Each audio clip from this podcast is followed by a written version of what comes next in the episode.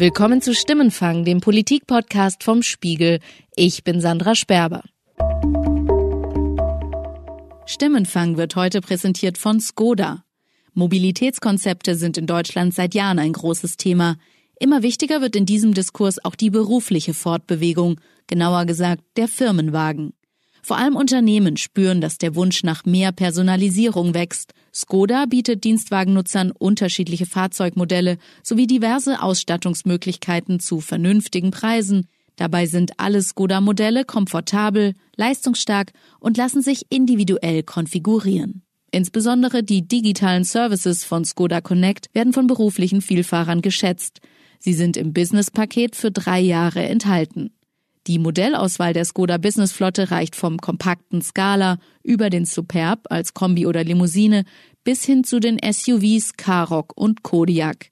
Wer mehr dazu oder auch zu den aktuellen attraktiven Leasing-Angeboten erfahren möchte, besucht am besten einen Skoda-Partner oder die Seite skoda.de slash businessflotte.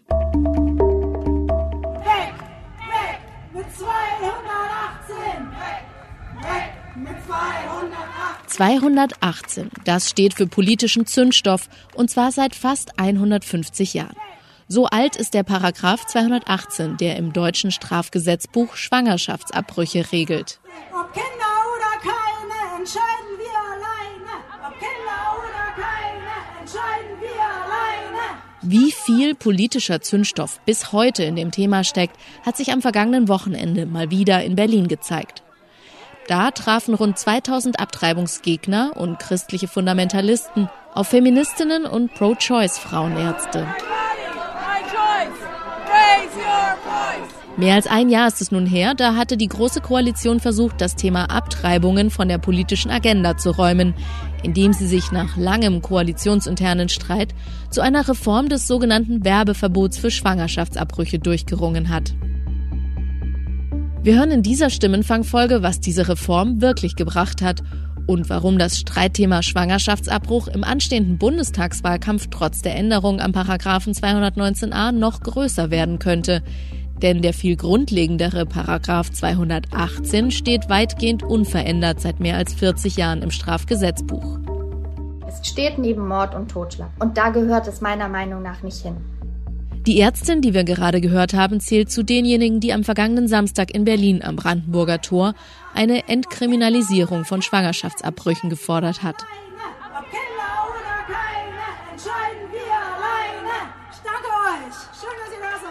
Und dass das nicht nur ein Thema für Mediziner und Feministinnen ist, zeigt sich an einer Zahl, die mich bei der Recherche für diese Folge ziemlich überrascht hat. Geschätzt jede fünfte Frau in Deutschland nimmt in ihrem Leben einmal einen Schwangerschaftsabbruch vor. Vermutlich geht's jetzt vielen wie mir. Ich habe keine Freundin oder Kollegin, von der ich weiß, dass sie abgetrieben hat. Und mir hat auch noch nie ein Mann erzählt, denn die gehören ja auch dazu, dass seine Partnerin eine Schwangerschaft abgebrochen hat. Das zeigt, wie groß das Tabu Schwangerschaftsabbruch immer noch ist. Ein Grund dafür könnte die Gesetzeslage in Deutschland sein. Und genau hier setzt die sogenannte Pro-Choice-Bewegung an und fordert die in ihren Augen längst überfälligen Reformen ein.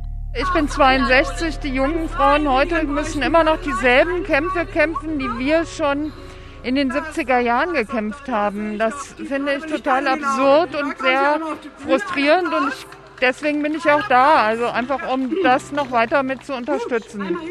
Sie sind als einer der wenigen Männer hier auf der Demo. Ähm, warum sind Sie hier? Also ich finde es eine Selbstverständlichkeit, dass man hat Eintritt für das Recht auf Abtreibung. Äh, ich komme selber ursprünglich aus den Niederlanden, wo das halt schon ganz normal ist, schon ganz lange Zeit. Und ich wundere mich immer wieder hier, dass es in Deutschland noch so träge ist ja, deswegen bin ich hier jedes Jahr mit meinen Kindern und mit meiner Frau, um dafür einzutreten, dass jetzt endlich Deutschland auch im 21. Jahrhundert ankommt. Einen Schritt in diese Richtung hatten sich viele von der Reform des Paragraphen 219a versprochen. Der verbietet in Deutschland, Zitat, Werbung für den Abbruch der Schwangerschaft Ausschlaggebend war damals der Fall der Gießener Frauenärztin Christina Hähnel, über den wir hier im Podcast schon in einer Folge im März 2018 berichtet haben. In der Realität hat das Werbeverbot bislang bedeutet, dass Ärzte auf ihren Websites nicht mal informieren durften, dass sie überhaupt Abtreibungen anbieten. Klassisch werben dürfen Ärzte ohnehin nicht für keine ihrer Leistungen. Anfang 2019 hat sich die Große Koalition nach langem Ringen auf eine Reform dieser Regelung geeinigt. Der Bundestag hat jetzt einen Kompromiss der Regierungskoalition beschlossen. Ärzte und Kliniken dürfen darüber informieren, dass sie Abtreibungen vornehmen. Was darüber hinausgeht, bleibt strafbar. Trotz weiter bestehendem Werbeverbot bestehe nun Rechtssicherheit für Ärzte, meint die Familienministerin. Wir haben dafür gestritten, dass die Informationen, so wie sie jetzt da sind, verbessert werden. Jetzt sollen die Bundesärztekammer und die Zentrale für gesundheitliche Aufklärung Informationen anbieten, ein Kompromiss. Die SPD trägt den Kompromiss zwar mit, ist aber nicht glücklich damit. Dabei war für die Union wichtig, dass sichergestellt wird, dass äh, nicht Regelungen hineinformuliert werden, die am Ende des Tages doch äh, das Werbeverbot sozusagen abschaffen. Knapp eineinhalb Jahre ist das nun her und ich wollte wissen, was die Entscheidung zu 219a wirklich verändert hat. Können Frauen, die ungewollt schwanger sind, sich nun tatsächlich besser informieren? Wir haben nicht das Gefühl, dass sich irgendwas zum Positiven verändert hat. Es ist eine wirkliche Farce und es ist auch Augenwischerei. Das sagt Sibylle Schreiber. Sie ist Landesgeschäftsführerin von Pro Familia in Berlin. Der Verband bietet in bundesweit rund 180 Beratungsstellen unter anderem die sogenannte Schwangeren-Konfliktberatung an, die in Deutschland jede Frau vor einem Schwangerschaftsabbruch wahrnehmen muss. Ich habe also Sibylle Schreiber gefragt, ob Frauen durch die Reform von 219a nun besser informiert sind. Ich würde sagen, also dass die meisten Frauen, für sie ist es ja erstmal ein Schreck, irgendwie, oh, ich bin also ungewollt schwanger, was mache ich denn jetzt? Okay, und dann informieren sie vielleicht ein bisschen, aber ich glaube, das ist eher so, okay, was muss ich denn jetzt überhaupt machen? Und dann ist es häufig unsere Aufgabe. Ja, also das machen wir dann schon auch äh, oft, dass wir sagen, okay, das wäre möglich, weil sie in der so und so vierten Woche sind. Es geht auch um Kosten, muss ich auch sagen, ja. Also in unserer Liste steht zum Beispiel, wie viel das kostet. Also das müssen die Frauen ja meistens privat bezahlen. Und das sind alles Sachen, das wissen die gar nicht zum Teil. Weil sie es nicht im Internet finden. Ja, weil sie es nicht im Internet finden oder weil sie auch gar nicht so die, ich würde jetzt mal sagen, die Ruhe haben, das zu machen. Also da ist trotz der Reform noch ein großes Informationsbedürfnis. Es kommt auch immer darauf an, wo die Frauen draufkommen, auf welche Seiten. Also wie schnell kommen sie auf die Seiten, die übersichtlich sind und die wirklich alle Informationen anbieten und dass sie halt nicht fehlgeleitet sind und dann eben bei den Abtreibungsgegnern landen. Seit der Reform des Werbeverbots gibt es auch erstmals eine offizielle Liste im Internet von Ärzten, die überhaupt Abbrüche durchführen. Also die Ärztinnen, die kommen ja selber auf die Liste, wenn sie das möchten. Ja, und dass sie angeschrieben worden sind, das ist, glaube ich, passiert. Aber trotzdem setzen die sich dann nicht auf die Liste. Müssen sie ja auch nicht. Also diese Liste ist sehr, sehr unvollständig. Ja, es ist ein Witz. Also es ist wirklich ein Witz. Also diese bundesweite Liste hat ja eigentlich nichts gebracht liegt eben auch daran, dass es eben Tabuthema ist. Viele Ärztinnen werden halt auch angegriffen, deswegen machen sie das ungern öffentlich. Ich habe das Gefühl, das ganze gesellschaftliche Klima verändert sich gerade, also zum Negativen, dass Frauen sich da noch stärker rechtfertigen müssen als früher. So hat sich nur rund ein Viertel der Ärztinnen und Ärzte, die Abbrüche anbieten, überhaupt auf die öffentliche Liste der Ärztekammer setzen lassen. Rund 300 Adressen sind derzeit aufgeführt, darunter auch die Gynäkologin Jana Meffert. Sie ist in einer Berliner Frauenarztpraxis angestellt und geht regelmäßig gegen die Abtreibungsparagraphen auf die Straße. Wir sind natürlich alle betroffen davon, äh, wie die politische Situation da gerade ist, was mit dem 219a passiert und auch sonst, wie die Versorgung im Moment ähm, in Deutschland eben teilweise nicht mehr gegeben ist. Und deswegen finde ich das ganz wichtig, dass wir hier auch als Ärztengruppe vertreten sind. Was müsste sich in Deutschland ändern aus Ihrer Sicht? Also ich glaube, da müsste sich eine ganze Menge ändern. Das sind nicht nur die Gesetze, die sich ändern müssten, sondern das ist eben diese ganze fehlende Akzeptanz des Schwangerschaftsabbruchs, die in, in Deutschland einfach herrscht.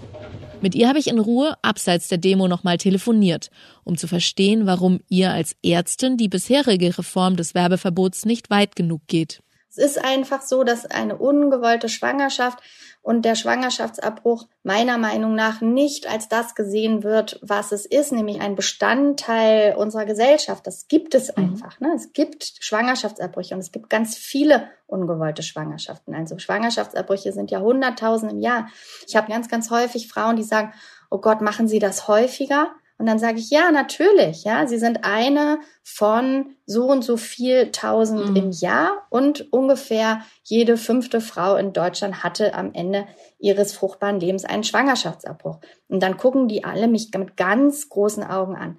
Und dann denke ich immer, so darf es eigentlich nicht sein, sondern Die Frauen müssten wissen, dass sie sicher eine Freundin haben, die einen Schwangerschaftsabbruch hatte oder haben wird. Und ich glaube, solange das eben so ungesagt ist, ja, oder das mit einem, einem solchen Tabu belegt ist, kommt man natürlich nicht aus dieser Ecke heraus, als Ärztin das Gefühl zu haben, man nimmt an etwas teil, was irgendwie toleriert ist, aber nicht so richtig dazugehört zu diesem Berufsbild der Frauenärztin. Und was sind das für Patientinnen, die zu Ihnen kommen? Die meisten Paare, die zu mir kommen, man muss ja auch wirklich sagen, häufig kommen Paare, ja. Das meiste sind ja doch erwachsene Menschen, bei denen es eine Verhütungspanne gibt.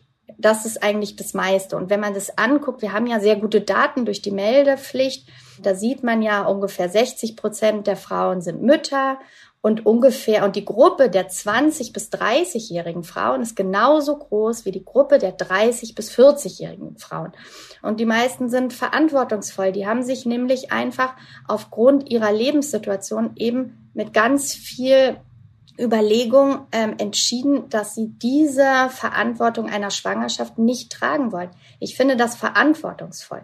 Und wenn, wenn ich mir angucke, unter welchen Umständen manchmal Frauen Kinder bekommen, dann finde ich das nicht verantwortungsvoller, sage ich mal, als eben ein überlegter Schwangerschaftsabbruch. Wie ist das für die Ärzte? Ist das für die, für die Frauenärzte, für ihre Kolleginnen und Kollegen ein ganz normaler Teil des Jobs? Ja, offenbar irgendwie nicht. Also ich bin da auch völlig ratlos. Also wenn ich mir meine Kollegin angucke, ähm, dann denke ich immer, wie kann das sein, dass nur ungefähr zwei von zehn Schwangerschaftsabbrüche machen? Das kann ich gar nicht verstehen. Und das ist was, wo ich denke, da muss es ein solches Umdenken geben. Es muss irgendwie klar sein, dass wenn ich Frauenärztin werde und mich die mit diesem Thema reproduktive Gesundheit beschäftige, dass ich dann einfach weiß, es kann mir passieren, dass da auch mal eine Frau vor mir sitzt, die nicht Juhu schreit, wenn sie schwanger ist, sondern die sagt, ich möchte nicht schwanger sein. Ich bin schwanger, ich möchte es nicht und bitte helfen Sie mir, dass das jetzt medizinisch richtig und kompetent gelöst wird. Es gehört zu unserem Job dazu. Wir machen alle ein Stück und nicht eine ist die Abtreibungsärztin und die andere ist die Geburtshelferin, sondern wir sind einfach Fachärztin für Gynäkologie und Geburtshilfe und dazu gehören ungewollte Schwangerschaften dazu. Wie kommt es, dass es immer weniger Ärzte sind, die das anbieten?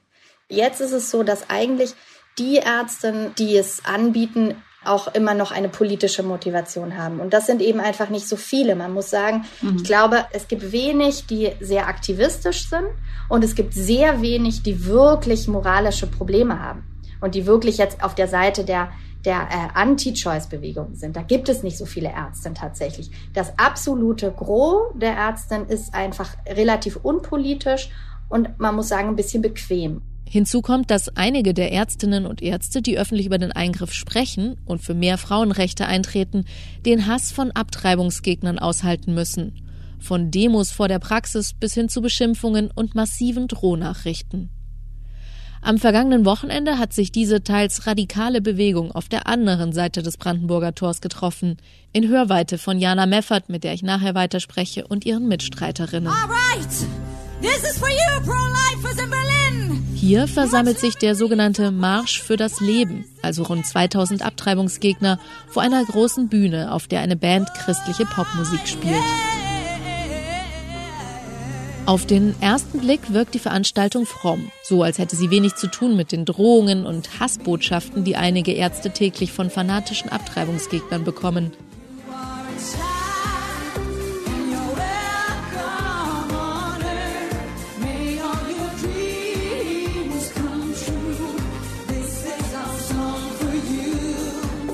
Das Irritierende ist, die meisten Teilnehmer hier sind Männer. Neben Jugendgruppen stehen Frauen in knöchellangen Röcken, Pfarrer oder Eltern von Kindern mit Behinderung. Sie alle könnten einen sinnvollen Beitrag zu einer durchaus wichtigen gesellschaftlichen Debatte liefern, die ja in der Tat kontrovers geführt werden sollte. Doch hört man Rednerinnen wie der Nonne Monja Boll genauer zu, fällt auf, wie die Ordensfrau das Publikum bewusst durch Fehlinformationen emotionalisiert und in die Irre führt. Die massenhafte Tötung von Kleinstkindern oder das Verhungern lassen von Millionen von Embryos im Mutterschuss durch die Einnahme der Abtreibungspille, das soll Menschenrecht sein? Getötete Kleinstkinder und einen Schwangerschaftsabbruch durch Verhungern. Beides ist natürlich Unsinn. Dennoch wird die Veranstaltung ganz offiziell unterstützt von evangelischen und katholischen Bischöfen, die Grußworte für die Website des Veranstalters beisteuern, genau wie verschiedene Unionspolitiker, darunter zum Beispiel Philipp Amthor. Und die AfD-Politikerin Beatrix von Storch ist sogar persönlich gekommen, um mit einem Kreuz in der Hand durch Berlin-Mitte zu marschieren. Ebenso erschreckend das Frauenbild, das auf der Bühne vermittelt wird. Ein Kaplan erzählt von seinem Erweckungserlebnis als Abtreibungsgegner. Ist meine Schwester, meine Schwester ist auch Proliferin und sie stand vor einer Klinik und eine Frau kam und sie hat sie angesprochen, die Frau weint, ich bin überlastet und jetzt noch schwanger, ich schaffe das nicht. Und hat meine Schwester ihr eine Frage gestellt, würde es Ihnen helfen, wenn ich einmal in der Woche komme, um Ihre Wohnung zu putzen? Und diese Frage hat die Frau so überrascht, dass sie ins Auto gegangen ist und weggefahren ist. Und genau einige Monate später, genau an Weihnachten, kam ein Anruf, ein gesundes Kind ist geboren und die Mutter war überglücklich. Und da wollte ich Pro-Lifer sein. Eine Frau, die angeblich wegen zu viel Hausarbeit leichtfertig eine Schwangerschaft beenden will. Wer glaubt, dass Betroffene sich die Entscheidung so einfach machen, hat offenbar ein sehr holzschnittartiges Bild von Frauen. Überhaupt von Männern ist bei den Abtreibungsgegnern selten die Rede. Auf den professionell gedruckten Plakaten sind eine Mutter und ihr friedlich schlummerndes Neugeborenes zu sehen, keine Spur vom Vater. Jeder hat das Recht auf Hilfe zum Leben. Immerhin, eine Jugendgruppe trägt T-Shirts mit dem Aufdruck Echte Männer stehen zu ihren Kindern. Die Realität sieht jedoch leider anders aus. Laut Bundesfamilienministerium sind 90 Prozent der Alleinerziehenden in Deutschland Frauen. Sie gelten als besonders armutsgefährdet. Knapp 40 Prozent der Haushalte von Alleinerziehenden sind auf staatliche Leistungen angewiesen. Das passt nicht zu den Bildern vom Kinderglück, die die Abtreibungsgegner hier präsentieren. Wir treten ein für die Wahrung des Lebensrechts von der Zeugung an, denn jedes Kind ist gleich wertvoll. Ich beschreibe die Demonstranten deshalb so ausführlich, weil ich glaube, dass diese gut vernetzte Bewegung entscheidenden Einfluss auf das gesellschaftliche Klima hat. Und das schlägt sich in den Gesetzen und damit ganz konkret in der Gesundheitsversorgung nieder. Das ist nicht nur für Betroffene belastend, sondern oft auch für die Ärztinnen und Ärzte, die Abbrüche durchführen. Darum sind zum Protest gegen den sogenannten Marsch für das Leben auch einige Medizinerinnen gekommen. Aus ihrer Sicht reicht die Reform des Paragraphen 219a bei weitem nicht aus. Ich bin niedergelassene Frauenärztin und mache Schwangerschaftsabbrüche. Wir haben eine Situation, dass also auf der einen Seite ein Schwangerschaftsabbruch illegal ist, auf der anderen Seite wir aber auch keine kostenlose Verhütungsmittel haben. Das ist also für ein Land, was meint, Lebensschutz betreiben zu wollen, ist es also ein Skandal, dass das nicht also Gesundheit ist, sondern dass es die Frauen ab dem 22. Lebensjahr selber berappen müssen. Ja, wir sind angehende Ärztinnen und wir stehen dafür, dass wir das Recht haben, für Frauenrechte einzustehen und Abtreibungen durchzuführen, ohne die Angst zu haben, ja, uns damit in Gefahr zu begeben. Dabei geht es um den Paragraphen 218 im Strafgesetzbuch. Noch immer stellt er Abbrüche grundsätzlich unter Strafe und das seit dem Jahr 1871. Da wurde das Deutsche Kaiserreich gegründet. Über die Jahre wurde die Regelung zwar reformiert, aber ein Schwangerschaftsabbruch ist noch immer rechtswidrig. Er bleibt nur unter bestimmten Voraussetzungen straffrei, beispielsweise innerhalb von zwölf Wochen nach der Befruchtung und nach einer verpflichtenden Beratung. Pünktlich zum 150. Jubiläum dieses Abtreibungsparagraphen und zum Bundestagswahljahr 2021 wollen die Aktivistinnen und Ärztinnen wie Jana Meffert, von der wir zu Beginn dieser Folge schon einmal gehört haben, endlich eine Reform anschieben. Es geht ja nicht nur um den Körper der Frau, es geht um das ganze weitere Leben der Frau. Diese Schwierigkeit werden wir immer weiter haben und ich finde, das macht auch total Sinn in der Gesellschaft einfach zu besprechen, was man, was man mit diesem Thema macht. Aber ich glaube, es hat einfach im Strafgesetzbuch nichts verloren. Ja, es hat was verloren in den Ärzteordnungen. Und das zeigen ja auch ganz viele andere Länder, dass das möglich ist. Also diese Verortung im Strafgesetzbuch, das ist in, in Deutschland doch relativ einzigartig. Ne? Das muss man einfach sagen. Es steht neben Mord und Totschlag. Und da gehört es meiner Meinung nach nicht hin. Also der 218, der stellt das ja unter Strafe mit der Ausnahme, dass man vorher diesen Beratungsweg und so geht. Führt der nicht auch zu diesem gesellschaftlichen Klima? Ja, ganz sicher. Es ist einfach klar, durch die gesellschaftliche Stigmatisierung ist es möglich, bestimmte Gesetze zu lassen und bestehen zu lassen, ähm, die dazu führen, dass die Stigmatisierung eigentlich weiter fortbesteht und dass die Frauen, die betroffen sind, Probleme haben, die sichere und zeitnah, wohnortnah Versorgung zu bekommen, die ihnen eigentlich zustehen müsste und die ihnen zusteht. Was würden Sie sich an Unterstützung von der Politik wünschen?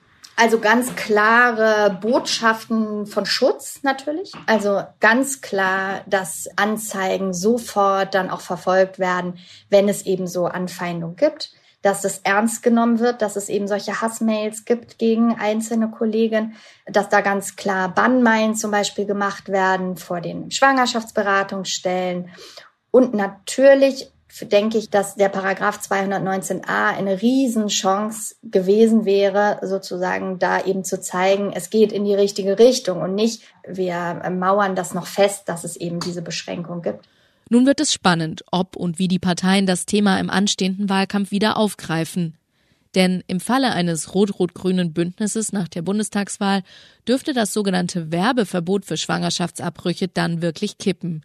SPD-Politiker wie der Gesundheitsexperte Karl Lauterbach hatten nach der Reform von 219a bereits klargemacht, dass ihnen der Kompromiss nicht weit genug geht. Eine klare Abschaffung von 219a wäre aus meiner Sicht die sauberste Lösung gewesen. Das war mit der Union nicht zu machen.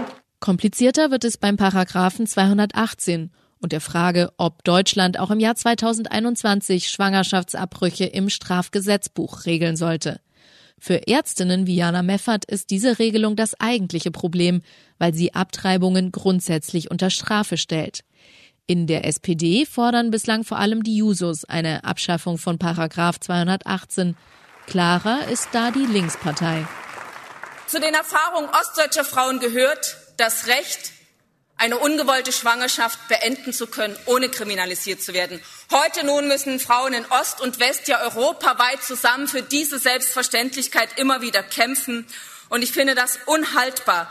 Die Streichung der Paragraphen 218 und 219a ist deshalb auch eine zutiefst, äh, zutiefst eine Frage der sozialen Gerechtigkeit. Diese Paragraphen müssen weg, und zwar so schnell wie möglich. Die Grünen sind noch nicht so weit. Im Herbst wollen sie ein neues Grundsatzprogramm verabschieden. Im Entwurf dazu steht, Schwangerschaftsabbrüche hätten nichts im Strafgesetzbuch verloren. Allerdings gibt es auch parteiinternen Widerstand gegen eine Streichung des Paragraphen 218, zum Beispiel vom baden-württembergischen Ministerpräsidenten Kretschmann. Spannend wird das mit Blick auf eine mögliche schwarz-grüne Koalition im Bund. Da hatte Parteichefin Annalena Baerbock bislang die Union für ihre Haltung zum Werbeverbot attackiert. Und wenn man in der Situation ist, dass man nicht weiß, ob man eine Abtreibung machen soll oder nicht, dann braucht man keine klugen Ratschläge. Dann braucht man Informationen und eine Frauenärztin, die einem hilft. Und deswegen erwarte ich oder ich bitte Sie, gehen Sie ran an das Thema 219a. Das erwarten die Frauen in diesem Land. Herzlichen Dank und auf eine gute Zusammenarbeit. Eine Zusammenarbeit zur Streichung von 219a oder gar 218 in einer gemeinsamen Koalition mit der Union? Schwer vorstellbar. Aktivistinnen wie die Frauenärztin Jana Meffert wollen das Thema im Wahljahr immer wieder in Erinnerung rufen. Es ist ja nicht so, dass das Thema jemals verschwunden wäre. Es wird ab nächsten Jahr wieder da sein, einfach von der Seite sozusagen nochmal ganz genau zu überlegen, wieso gibt es eigentlich den 218? Ja, und warum gibt es den seit 150 Jahren? Und daran wird nicht gerüttelt. Aber äh, diese Hoffnung, dass es weitergeht, die gebe ich natürlich nicht auf. Egal wer an der Regierung ist, ist ja klar. Ich bin optimistisch, dass das Thema so lange besprochen wird, bis es eine gesellschaftliche Bewertung gibt, die meiner Meinung nach dem Schwangerschaftsabbruch gerecht wird. Es ist Teil unseres Lebens, es ist Teil jeder Gesellschaft und ungewollte Schwangerschaften gehören zur Sexualität dazu.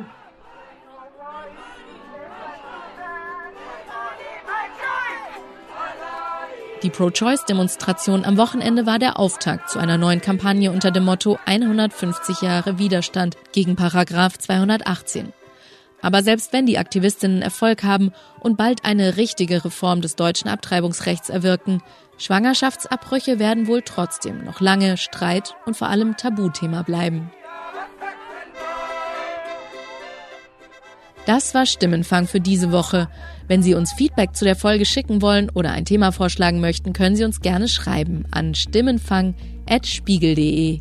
Oder Sie schicken uns eine WhatsApp-Nachricht oder sprechen auf unsere Mailbox unter 040 380 80400. Nochmal 040 380 80400. Stimmenfang hören Sie kommenden Donnerstag wieder. Wie immer auf spiegel.de, auf Spotify, über Apple Podcasts und natürlich in allen gängigen Podcast-Apps. Ich bin Sandra Sperber und bei der Produktion wurde ich diese Woche unterstützt von Jelena Berner, Charlotte Meyer-Hamme, Philipp Fackler, Johannes Kückens, Matthias Schreitz, Philipp Wittrock und von Jasmin Yüksel. Unsere Stimmenfangmusik kommt von Davide Russo.